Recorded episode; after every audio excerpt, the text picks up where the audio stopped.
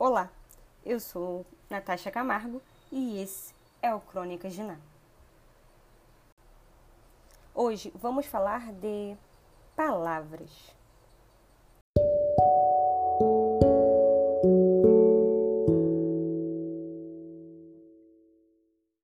Quando a vontade de escrever domina e só através das palavras sua mente flui, voa, voa alto, voa longe.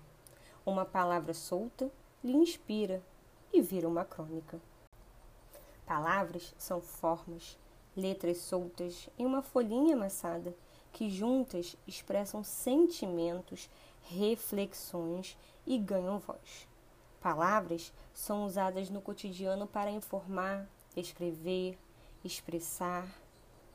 Palavras são usadas em um caderninho para refletir aquele momento ou sentimento que muitas vezes estavam ocultos e sem voz. Palavras foram usadas por aquela menina que só sabia se expressar escrevendo no caderninho. Seus pensamentos soltos ganharam voz e hoje são compartilhados aqui, em suas crônicas, em suas reflexões, em sua voz.